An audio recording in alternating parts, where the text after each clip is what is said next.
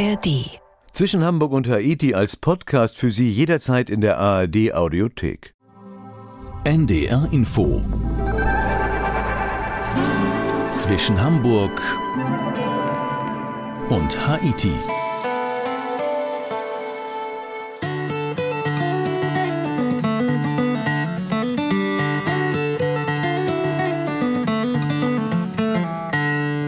Fort Worth, Texas, die kleine Schwester von Dallas, in der alle denkbaren Klischees, die man mit Texas verbindet, noch durch und durch lebendig sind. Rodeo, Honky Tonk, Country Music.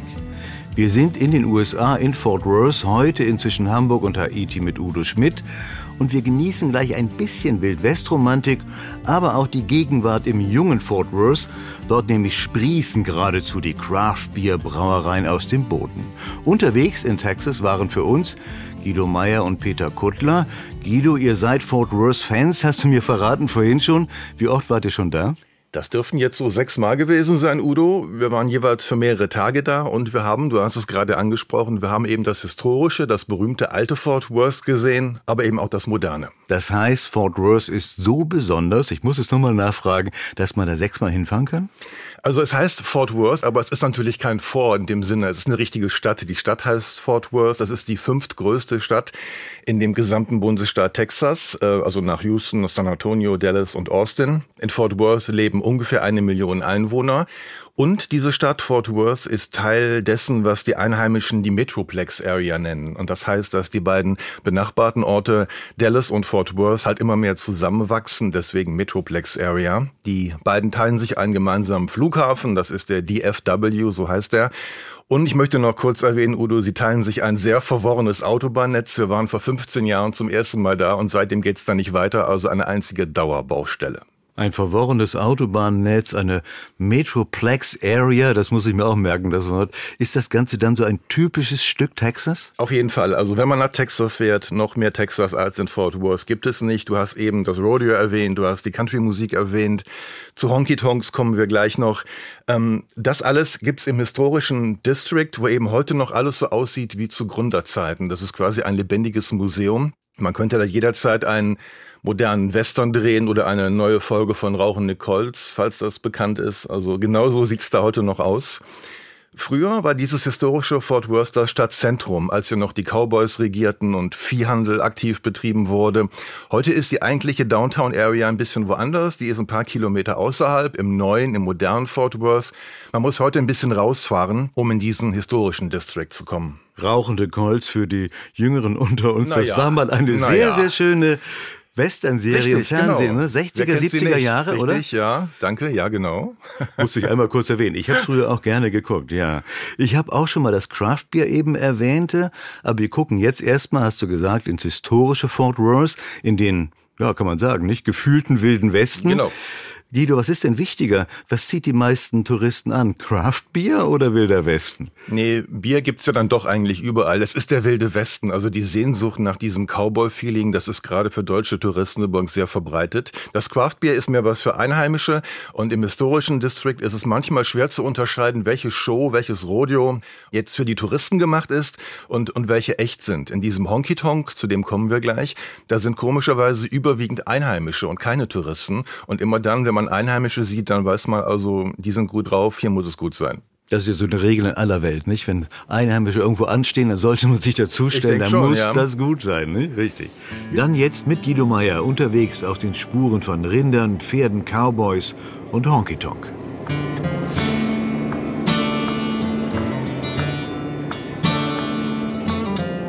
Wer seine Reise in die Vergangenheit, in die Geschichte von Fort Worth so richtig stilgerecht beginnen will, der kommt am besten mit dem Zug. Nicht mit irgendeinem Zug, versteht sich, sondern mit der Grapevine Vintage Railroad. Diese historische Eisenbahn verbindet den Nachbarort Grapevine mit dem alten Stadtkern von Fort Worth. Hier, im historischen Bahnhof von Fort Worth, kommen die Besucher an. Und hier steigen sie später auch wieder ein, um abzureisen. Es ist ein reiner Touristenzug.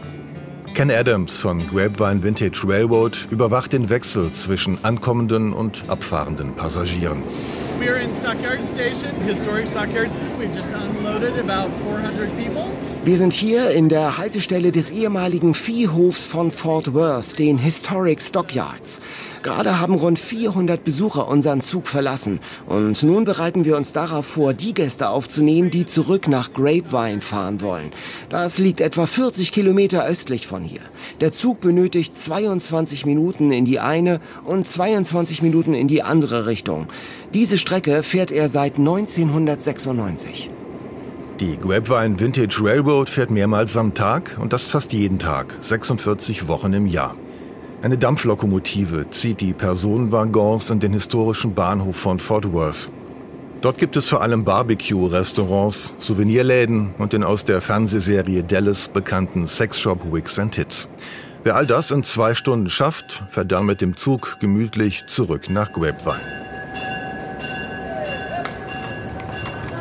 Wer aber Zeit mitbringt und nicht gleich zurückfahren will nach Grapevine, der muss nur aus der Stockyard Station hinaustreten auf die Exchange Avenue, die Hauptstraße im historischen District von Fort Worth.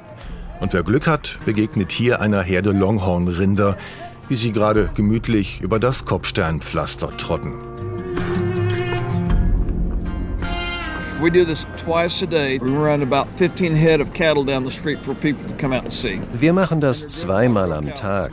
Dann führen wir rund 15 Rinder die Straße herunter, damit die Menschen sie sehen können. Sie werden von richtigen Cowboys begleitet. Wir nennen sie hier allerdings nicht Cowboys, bei uns heißen sie Drovers. Das ist der historische Name für ihre Tätigkeit. Auch Baron Presley ist ein solcher Drover. Er ist genauso angezogen, wie man sich einen Viehtreiber vorstellt oder wie man sie aus Westernfilmen kennt. Er genießt die Aufmerksamkeit der Menschen auf beiden Seiten der Straße und man möchte meinen, auch die Rinder stolzieren geradezu. Sie heißen Longhorns. Christopher Columbus hat sie 1492 aus Spanien mit hierher gebracht. Die Spannweite ihrer Hörner kann mehr als zweieinhalb Meter betragen, von der einen Hornspitze bis zur anderen.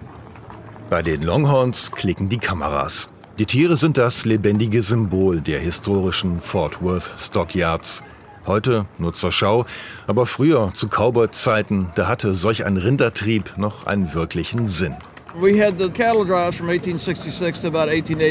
Wir hatten solche Cattle Drives am Ende des 19. Jahrhunderts. Die Cowboys haben sie aus Südtexas, aus San Antonio hoch nach Kansas getrieben. Das war damals der Nachschub an Fleisch. Heute essen wir keine Longhorns mehr. Europäische Rassen wie Hereford oder Angus sind heute beliebter. European breeds. Gleich an der Exchange Avenue, schräg gegenüber der Stockyard Station, ist auch die Viehbörse von Fort Worth. Ihre gelb-bräunliche Fassade ist berühmt als Kulisse für Fernsehserien wie Dallas und Walker, Texas Ranger. Dieses Gebäude nennt sich Livestock Exchange Building, sein Spitzname die Wall Street des Westens. Wer sein Geld mit Vieh verdient, kommt hierhin, um Tiere zu kaufen und zu verkaufen. Das hier ist ein Spitzenplatz für Schaf- und Rinderzüchter in den USA und es ist der beste Platz auf dem Pferde- und Maultiermarkt weltweit. Mit Baron Presley geht es einmal quer durch das Gebäude der Viehbörse. Echt ist ja nur noch die Fassade. Denn im Innern findet heutzutage ausschließlich Computerhandel statt, eben wie in einer Börse. Hier werden längst keine Rinder mehr durch die Arena getrieben und auf Handzeichen versteigert. Und trotzdem riecht es nach Kuh.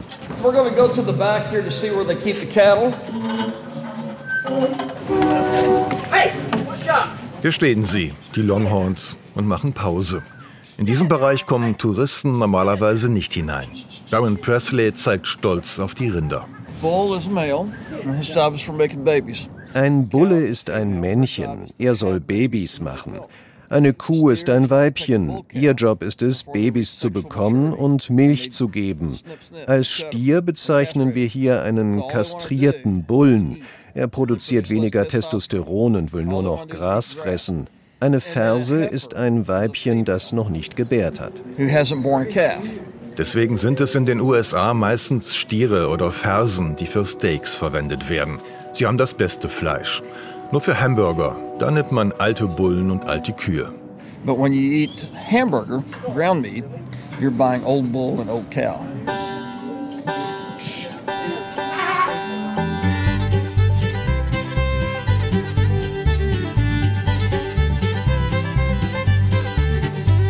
Ein Stop gibt es noch auf der Exchange Avenue, den man gesehen und besucht haben muss.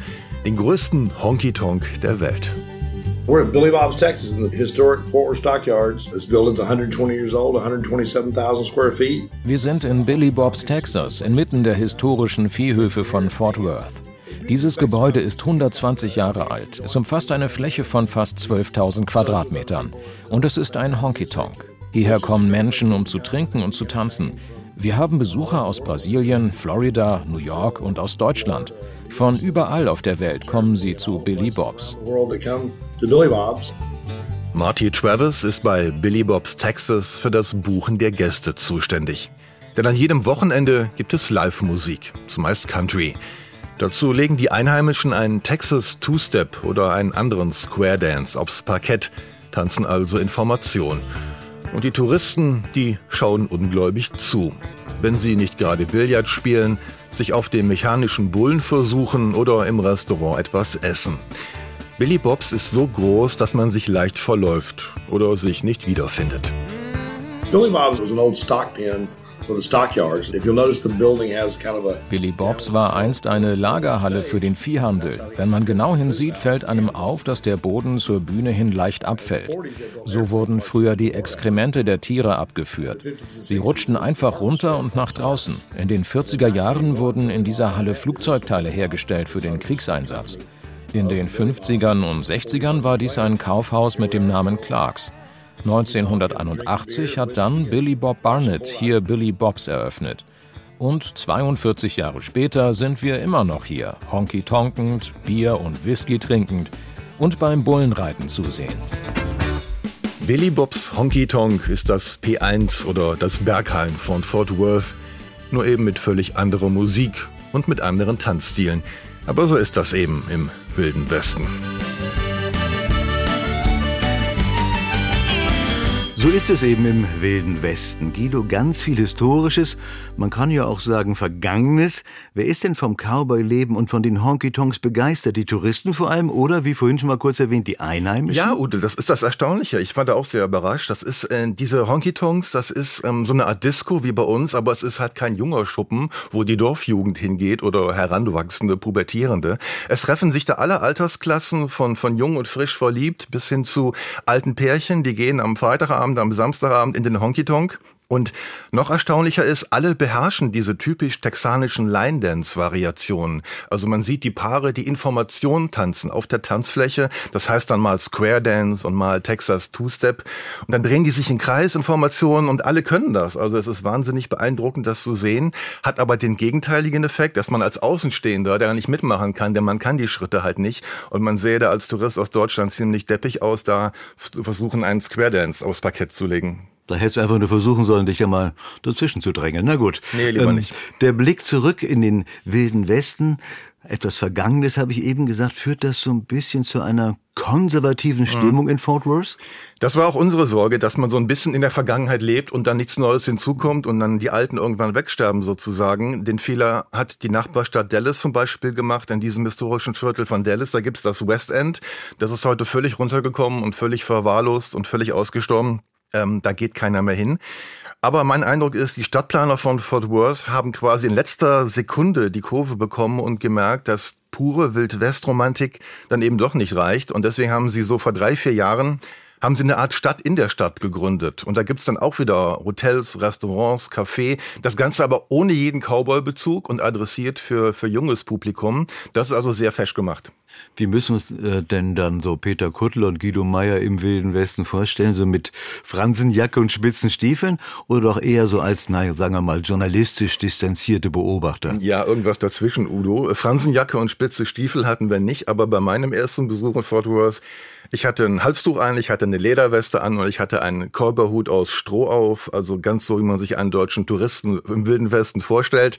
Und das Schöne ist, man fällt damit eben nicht auf. So, als richtig typischer Cowboy, so hört sich's ja an, ne? mit Cowboy-Hut aus Stroh führt dann der Weg nahezu zwangsläufig zum Craft Beer, zum Fort Worth Ale Trail? Ja, man kann diesen Weg einschlagen, Udo. Das ist eben jetzt eine neue Entwicklung in Fort Worth. Der Fort Worth Ale Trail ist nicht Teil des historischen Districts. Man muss ein paar Kilometer nach Osten und ein paar nach Süden reisen und dann sind wir im heutigen Stadtzentrum, dem heutigen Downtown Fort Worth. Und das ist dann der Ausgangspunkt für den Fort Worth Ale Trail. Und dann geht's genau dort los. Wir schauen uns jetzt mit Guido Meyer die Craft Beer Brauereien an.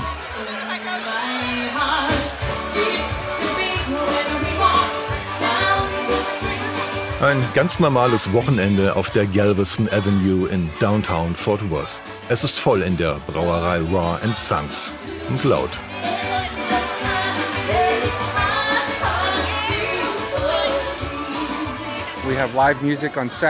Wir bieten hier Live-Musik jeden Samstagnachmittag. Eintritt 10 Dollar und damit erhalten Sie auch eins unserer Biergläser. Das dürfen Sie behalten. Und Sie bekommen drei Pints Bier. Eine großzügige Offerte, die Jeff Woods seinen Gästen macht. Denn schon ein einziges Pint entspricht etwas mehr als einem halben Liter.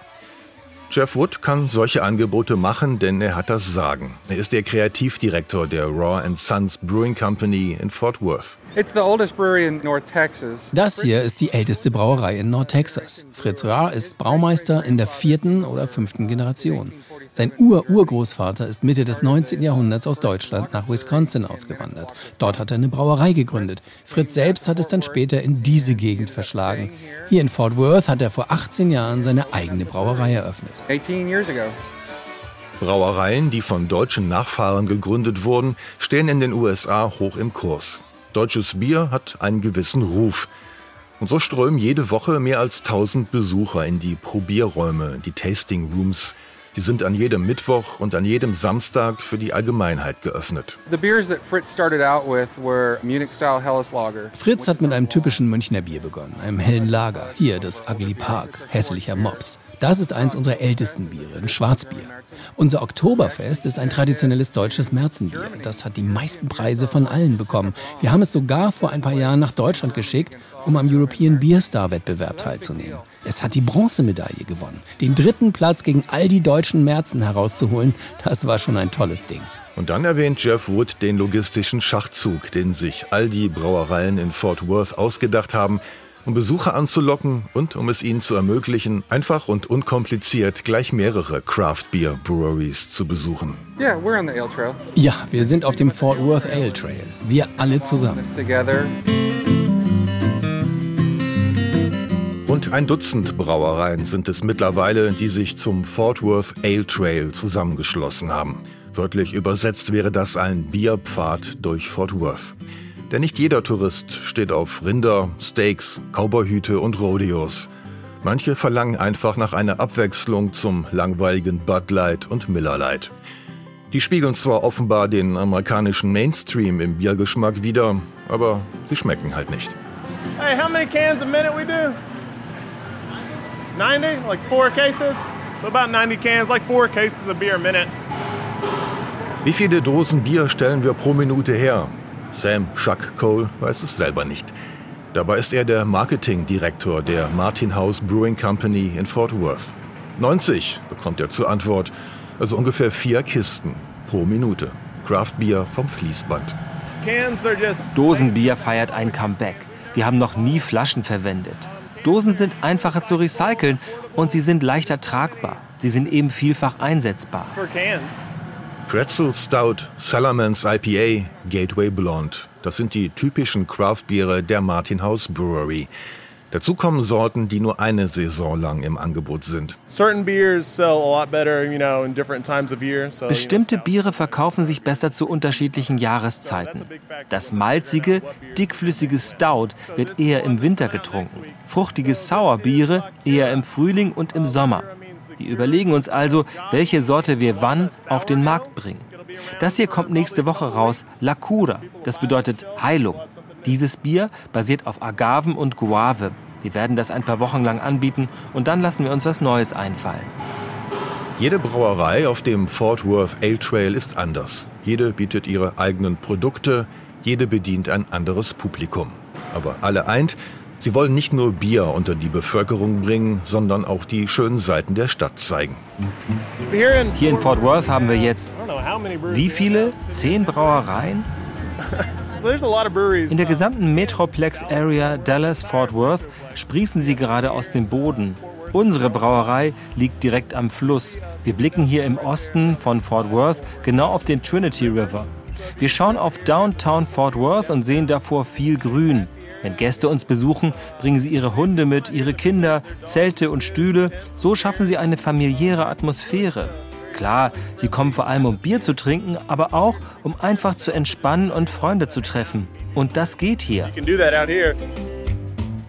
Draußen stehen Tische, an denen die Besucher die lokal gebrauten Biere probieren können. Dafür bekommen sie einen Stempel im Fort Worth A Trail Brewery Passport, eine Art Pass.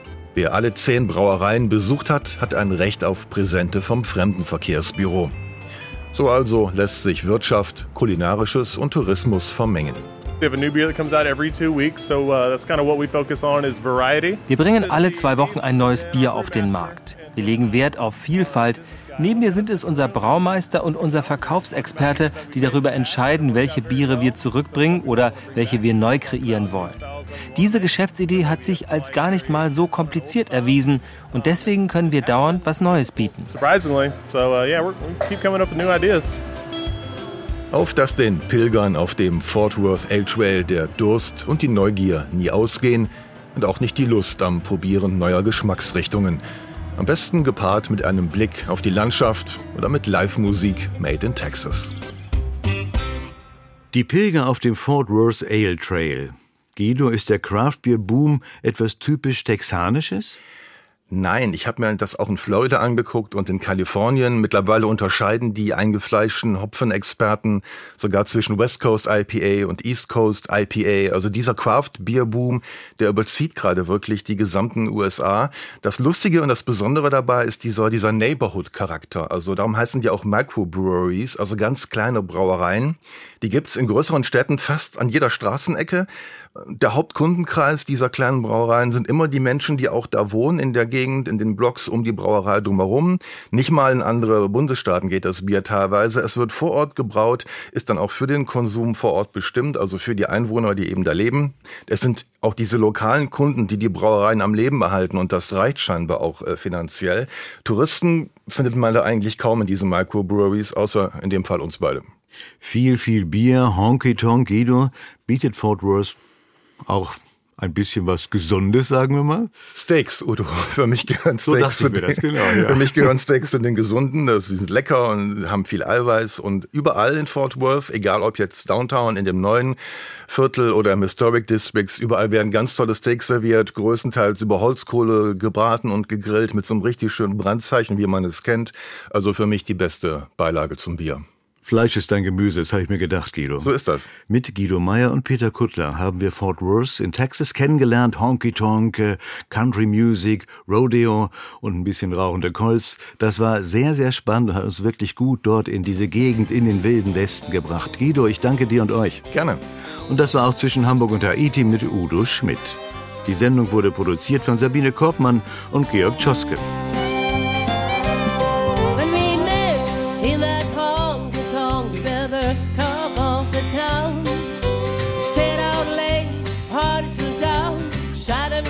Showing down.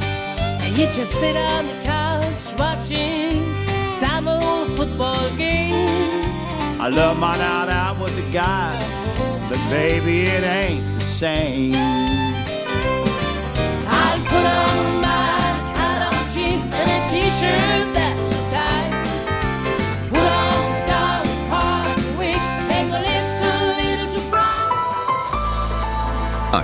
Podcast von NDR Info.